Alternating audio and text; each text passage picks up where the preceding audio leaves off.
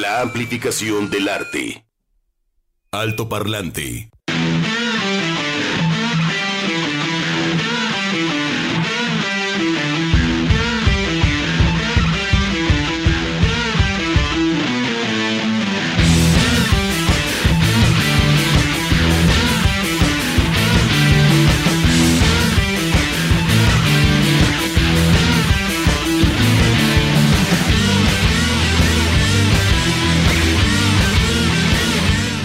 Bienvenidos, alto parlante listo para arrancar en el 96.3. Un abrazo a toda la zona metropolitana, otro para Puerto Vallarta y Ciudad Guzmán, 91.9 en Vallarta, en Guzmán o Zapotlán 107.1 FM.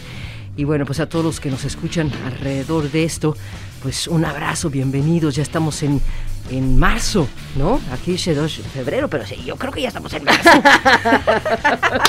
¿No?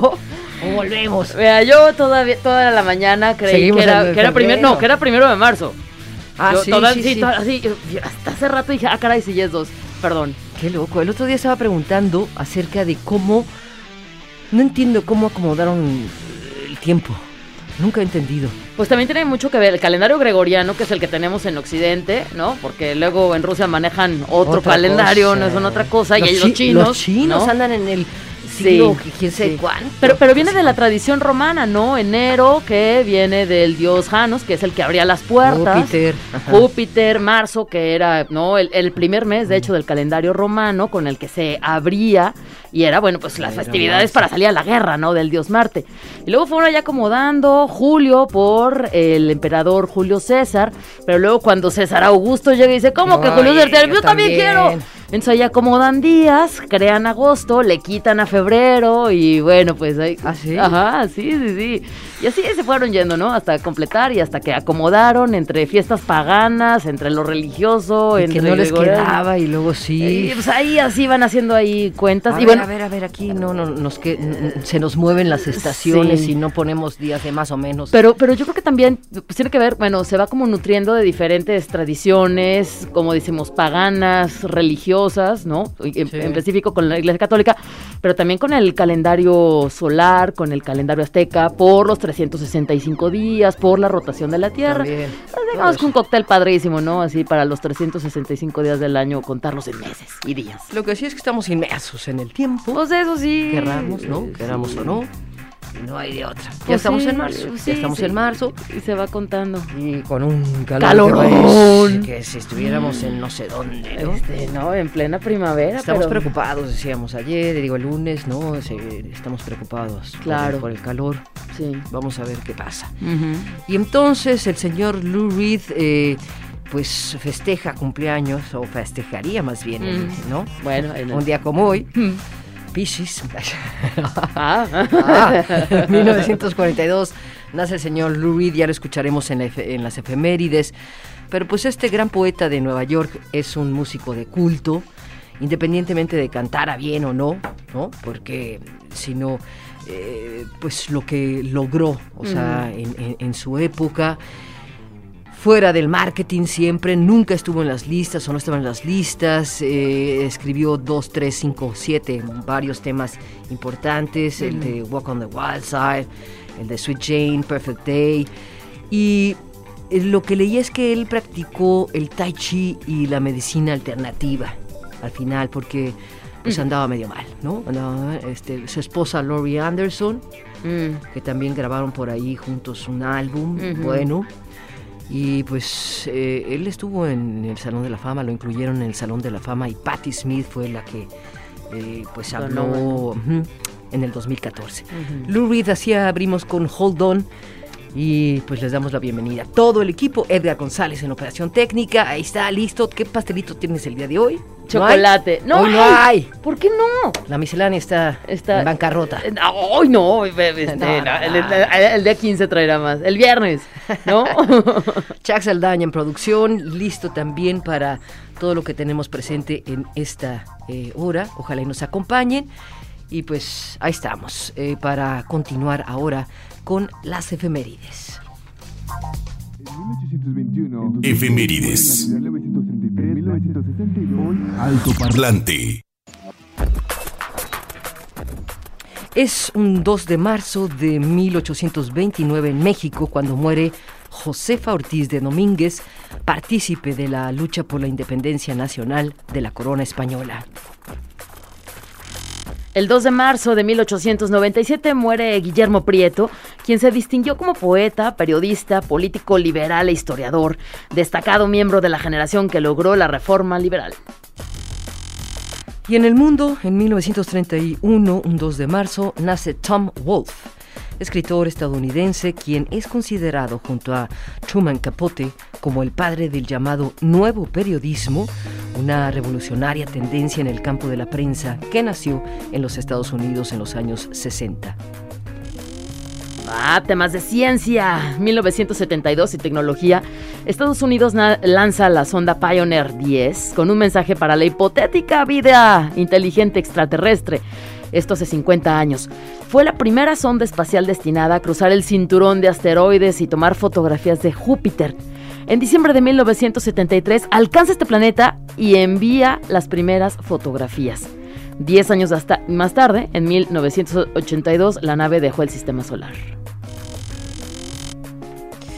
Y es en el 2006 cuando la Agencia Nacional del Océano y eh, de la Atmósfera revela que la Antártida pierde 152 kilómetros cúbicos de hielo al año desde el 2002. Qué grueso. Muchísimo. Muchísimo. Oye, bueno, no saben, ya vieron que no, no en la Antártida o, o arriba, que ya están saliendo plantas. Verde, ya está verde. ¿En zonas donde había hielo? Sí, donde había hielo. no sé si es allá arriba en el Ártico o en, la Antártida. sí. Pero pues, pues bueno, con estos lugares que está perdiendo el hielo, ya hay plantas. Uh, bueno. Pues en la música, como bien decía Sofía, en 1942 nace Lou Reed en Brooklyn, Nueva York. Es un canta bueno, fue cantante y escritor de rock, considerado el padre del rock alternativo, primero como líder del grupo Velvet Underground y después en solitario. Él falleció en 2003. en 1948 también nació Rory Gallagher, que es uno de los más influyentes músicos irlandeses y guitarristas de blues de todos los tiempos. El 2 de marzo de 1956 nace el bajista australiano Mark Evans. John Bon Jovi también nació un día como hoy, 1962, cantante y actor estadounidense, líder, de la banda eh, Bon Jovi, formada a principios de los 80. Y en 1977, el 2 de marzo, ay, bien, ¿qué te gusta, Sofía? Bon Jovi. Bon Jovi. ¿A poco no? Ahorita vamos a escuchar a Bon Jovi. ¿Cómo ves? Runaway, una de esos, de esos que nunca suenan. Nace Chris Martin en 1977, cantante inglés reconocido por ser el vocalista del grupo Coldplay. Alto Parlante de Jalisco Radio 96.3 Ay, qué decepción. ¿Cómo que no es Bon Jovi? Muy mal. Oye, Rory Gallagher, escúchenlo, porque toca la guitarra y todo instrumento de cuerda de una manera súper. Tenía don para eso. Sí. Don para eso, este gran músico irlandés, también productor. Eh, y bueno, pues aquí lo tenemos en alto parlante. El señor Bonnie Whaler también cumpliría un día como hoy. Él eh, murió, más bien, murió. Eh, Oye, pero... Sí, murió en, el 2021, no, no cumplió como el día, un día como hoy. El, este cantante jamaicano, ¿no?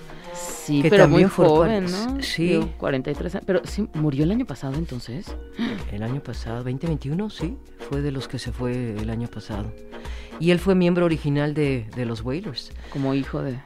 Eh, no, Bonnie, Bonnie Whaler. Damien, eh, ah, que cantó ah, esta Bonnie, canción. Bonnie, Bonnie, sí, Damien Marley es el, hijo más chico. Ajá, Según tengo entendido, el más chico de, de, Bob, Marley. Pero aquí están los dos, este, en esta canción que acabamos de escuchar hoy en, en Alto Parlante, que se llama Confrontación. Y pues Bonnie Whaler pues nació en Kingston, eh, conoció a Bob Marley, se fueron a Trenchtown, eh, Tosh y, Bonnie pues dejaron a los Wailers en 1974 y él se enfocó en el movimiento Rastafari, coprodujo muchísimas grabaciones. Y esta canción pues viene incluido en un álbum que se llama Welcome to Rock Pero sí, ¿no? Qué padre que se haya juntado el hijo de Bob eh. Marley con Bonnie Whaler, que Sí. pues fue uno de los fundadores, el conocido como Jabi. Jabi. Dentro de la Rastafari. Tenemos invitaciones, pases y eh, bueno, no sé si vamos a escuchar un poquito la música de Nunca Jamás, pero sí, aquí tenemos este sonido para que se vayan anotando, para Ajá. que vayan agarrando sabor para este fin de semana, ¿no? Pues ya llega, es este viernes, ¿no? Es el 4, me parece. A ver, súbele poquito.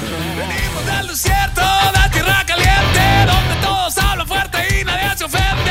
De 50 grados, veranos ardientes, burritos de chocito y heleras con mucho cheddar. Aunque seas extraño, serás bienvenido. Si lo pides, brinca paro sin problema.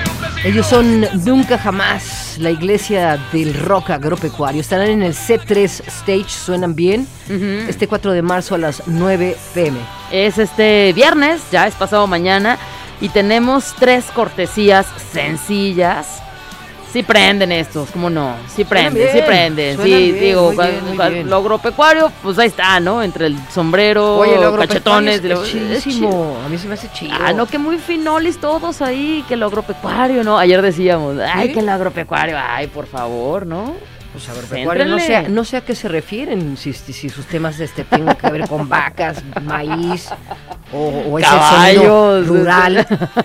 ¿Será lo tema o el, sonido así como... El sonido crudo, ¿no? no. ¿Sí? Vamos, a ver, vamos a... Descríbanlo.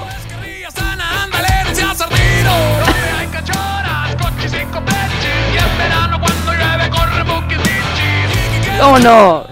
Está bien. No, no hablan de bueyes, ni no, no, No. de cebús. De cebos, de las vacas. Sí, ni Oye, pues sí, ahí están. Van a estar el 4 de marzo, así que para que los vean en vivo, que se prenda así, esta es una de las tantas canciones que tiene Nunca Jamás, que vienen a Guadalajara, dentro de su tour La Iglesia del Rock Agropecuario. ¿Quién quiere ir? Tenemos tres cortesías sencillas. 33 26 32 54 69. Es el WhatsApp y tu nombre, eh, eh, ven, este, quiero boletos para nunca jamás y listo. ya estás dentro del C3 Stage. Al final del programa decimos el nombre de los ganadores. Es, eh, son tres eh, pases sencillos para nunca jamás. Muy bien, ahí está la invitación.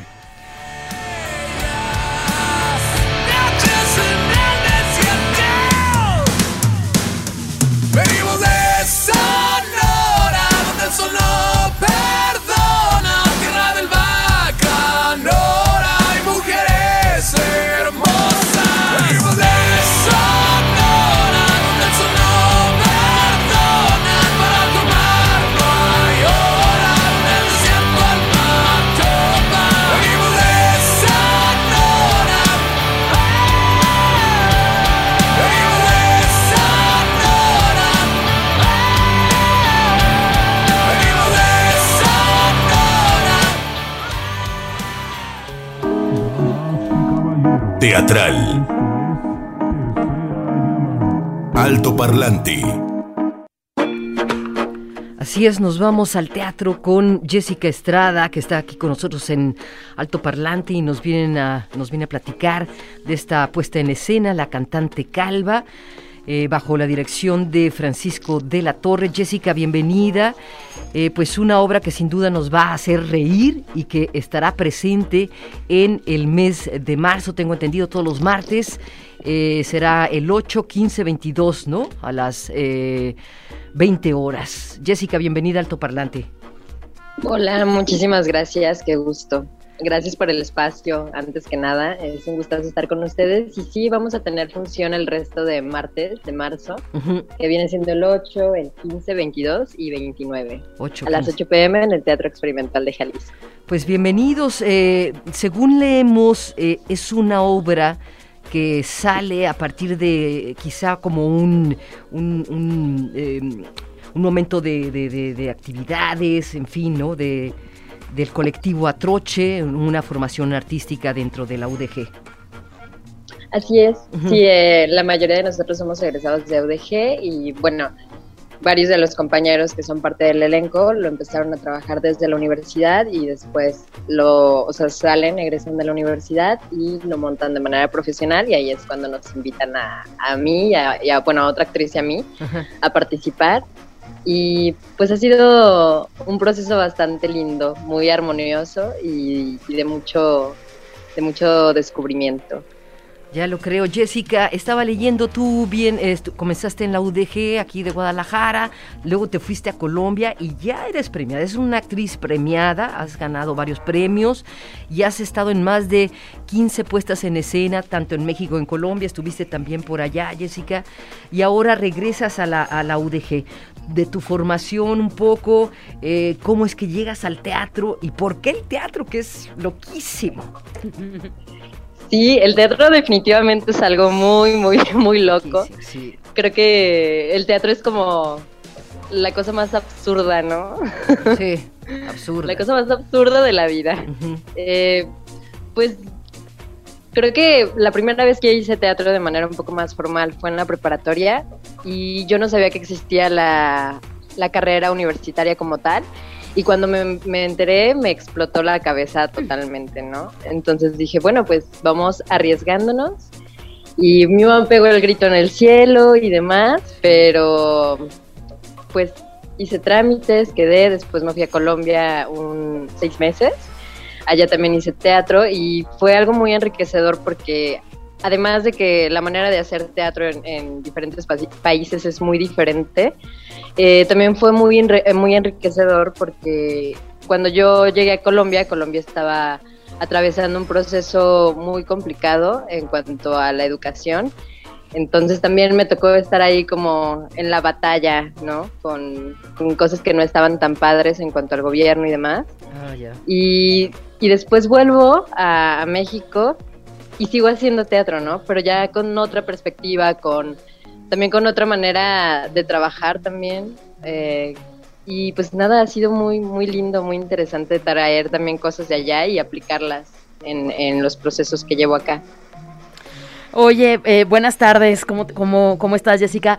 Jessica, dentro de este, de este colectivo y la dirección de Francisco de la Torre, ¿por qué eligen hacer la cantante calva?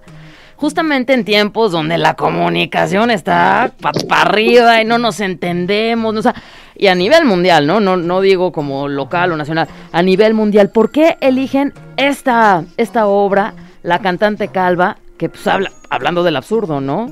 El teatro del absurdo. Claro. Fíjate que hablábamos mucho una compañera y yo de por qué la cantante calva, ¿no? Y el teatro del absurdo surge de, es algo posguerra. Entonces hablábamos de la similitud que tiene una pandemia, ¿no? Con la guerra. O sea, que, que, nos fracciona muchísimo como personas y también como sociedad. Y cómo a partir de, de un proceso tan complicado como la guerra o como una pandemia, tenemos esta necesidad de, de, comunicación, de querer no sentirnos tan solos, ¿no? O sea, estar en una habitación y, y que este silencio incómodo no nos coma y querer solo hablar y hablar y hablar, aunque no digamos nada en realidad, solo por querer interactuar con la otra persona, por llenarnos de la otra persona, por este deseo genuino de, compartirnos o de compartir con alguien. Entonces creo que esa fue como la principal, la principal razón por la que elegimos la cantante Calva. Digo, cuando ellos la eligieron también venían de, un proceso actoral y demás que se complementaba con, con esto pero el querer seguir con el proyecto creo que va muy de la mano de, buscar esta comunicación, ¿no? De esta búsqueda de comunicación, de interacción con, la otra persona y de no querer soltarla. Ya. Eugene Ionesco, pues es uno de los clásicos del teatro, eh, así como Shakespeare, pues, ¿no? Podríamos decir. Ustedes adaptaron el texto de la cantante Calva o dejaron, o sea, se fueron con el texto original o eh, lo trajeron a estos tiempos, a lo que estamos viviendo, en fin, ¿hubo una adaptación? No, no hubo una adaptación, eh, lo montamos tal cual, respetamos totalmente a, la obra y al, al dramaturgo. ¿La época también? La época también está exactamente igual. ¿Qué época? ¿A qué época nos vamos a ir? Son los 50. Los 50. El vestuario, todo nos lleva a eso. Todo. Todo. Así es. Hablemos del elenco, Jessica. Eh, me sorprende, no, no son muchos los que van a estar en escena, ¿no? Está el señor y la señora Smith, eh, la señora eh, y el señor Martin, Mari y un bombero, ¿no? El capitán de bomberos, que creo interpretas tú al capitán de bomberos. Está estupendo. Sí, eso. así es. Qué bien, es una gran sorpresa. Sí, es maravilloso. ha sido muy enriquecedor y, y de verdad que me ha llenado de muchísima vida. Creo que ahora es de mis personajes favoritos, definitivamente. Y la voz, ¿cómo has llegado a, a- a lograr tu personaje, no? El capitán de bomberos, siendo mujer, eh, ¿qué, qué tuviste que romper, hacer con tu voz, con tu cuerpo para interpretarlo?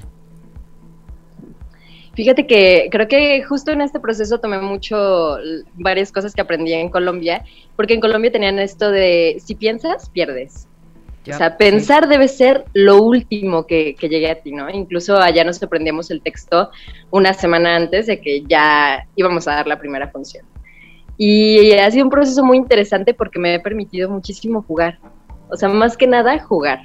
Jugar con, con mi cuerpo, jugar con, con la voz y, y ver como todas las posibilidades, ¿no? No llevarlo tanto a la cabeza, sino bajarlo a la acción, porque muchas veces creo que como actores y como actrices eh, sobrepensamos las cosas y, y las tenemos tanto acá, tanto acá, que no las bajamos nunca. Entonces creo que este, en este proceso sí me ha permitido primero explorar lo corpóreo, eh, explorar la voz y al final razonarlo, ¿no? Claro, siempre teniendo todo el trabajo de mes en mente y partir de eso, pero que eso no sea lo primordial para mí, sino el vivirlo, el accionar, el estar en el aquí y en el ahora y ver qué cosas lindas pueden salir de eso, ¿no? De permitirme jugar. Ya. Uno de los retos para montar una obra de teatro, Estefanía Sofía, pues es también el gasto, es la inversión. Y bueno, pues hasta estos datos tenemos de ustedes, donde prácticamente la misma compañía ha financiado, ¿no? Desde la escenografía, el diseño de vestuarios, la manufactura de los vestuarios, etcétera. ¿Cómo le hicieron para poder juntar? Digo, porque son el escenario, 20 mil pesos, 22 mil pesos de los, este, del vestuario, etcétera. O sea, e- e- esa, es- esa parte económica que es súper latosa, pero necesaria, pues platícanos, porque eso es lo que no se ve. Y es también cuando llegan las personas a la obra de teatro que dicen, pues de dónde sale esto y por qué también vale la pena y hay que hacerlo por pagar un boleto para ir al teatro. Fíjate que fueron, eh, bueno, el recurso económico salió de muchas cosas. El colectivo, la verdad es que es un colectivo muy unido y muy organizado. Yo antes no estaba con ellos, yo llegué hasta después, pero eh, antes de que yo llegara hicieron bastantes rifas, hacían bazares, eh, se ponían con una mesita de café y a vender café. O sea, estuvieron como trabajando eh, de mil y un maneras para sacar el recurso económico y ya después yo llego, eh, ya tenían bastante adelantado en Creo que sí se cortó, ¿verdad? El audio. Ah, el audio. Sí, eh, ¿no se desconectó tu cable? No. No, ahí estás. Ahí estás. Ya, ya, ya te, ya te retomamos. Sí, Ahí está. Ah, entonces, bueno, cuando yo llego a Troche, eh, ya tenían bastante adelantado en cuanto a la producción. Y eh, bueno, ya cuando yo ingreso, eh, hicimos una rifa hace poco.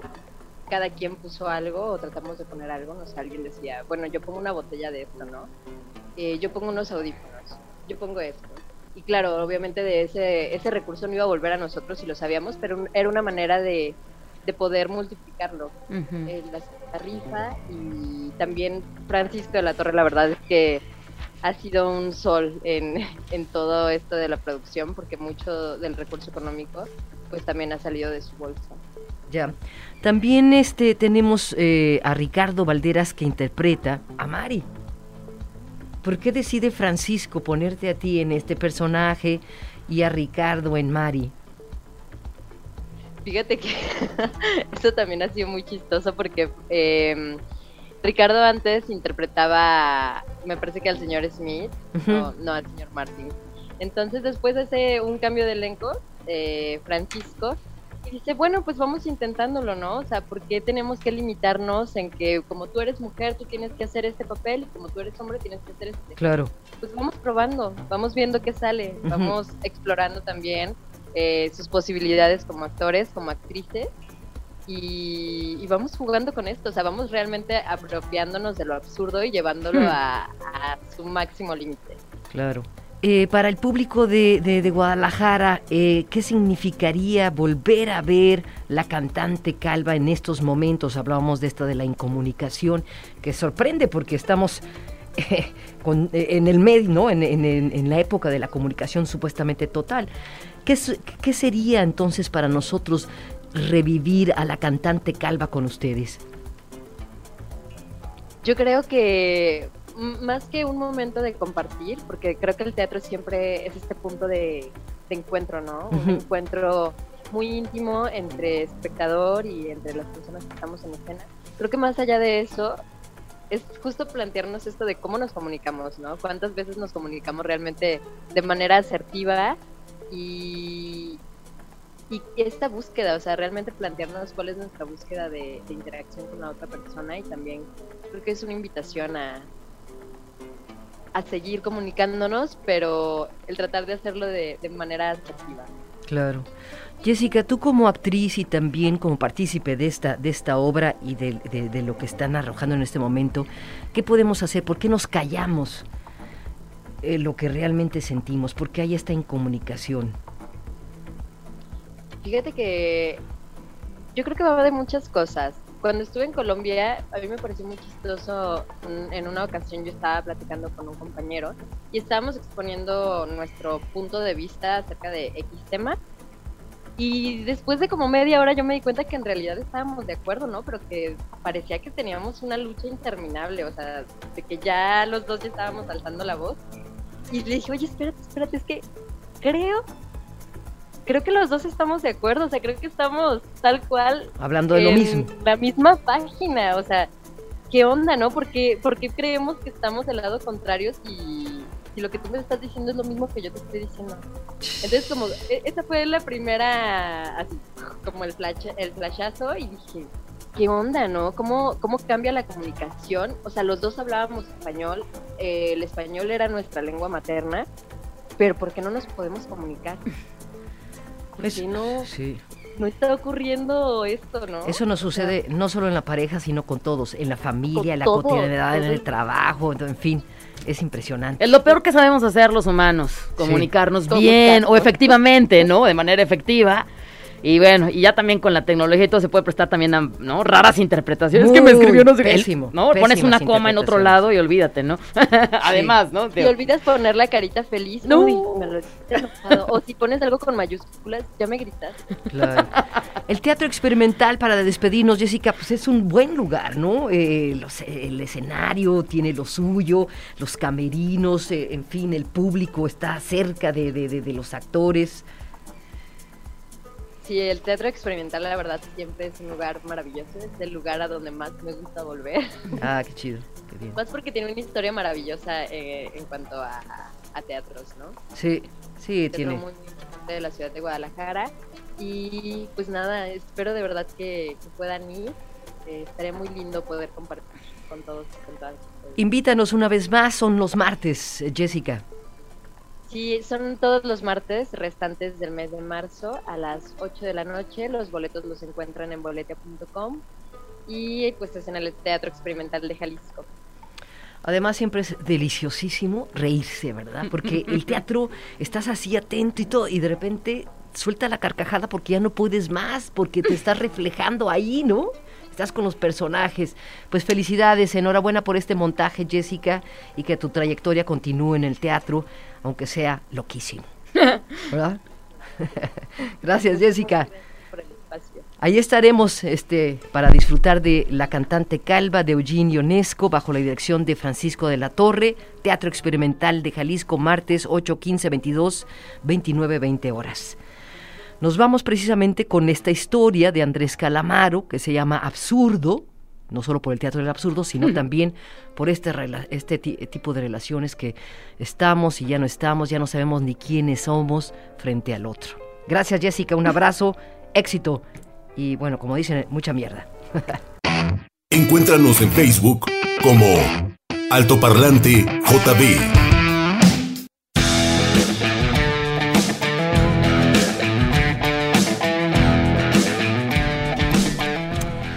Oye, ya nos quedamos con, sí, con muchísimas cosas. El Chuck nos acaba de platicar algo espantoso. Muy mal sabor de boca, ¿eh, Chuck? Y estoy sumamente enojada, eh, ¿no? Este, indignada por el, el maltrato animal. Es, es impresionante. Ujú. eh, eh, bueno, Y es parte de la escalada de violencia y realidad que tenemos, ¿no?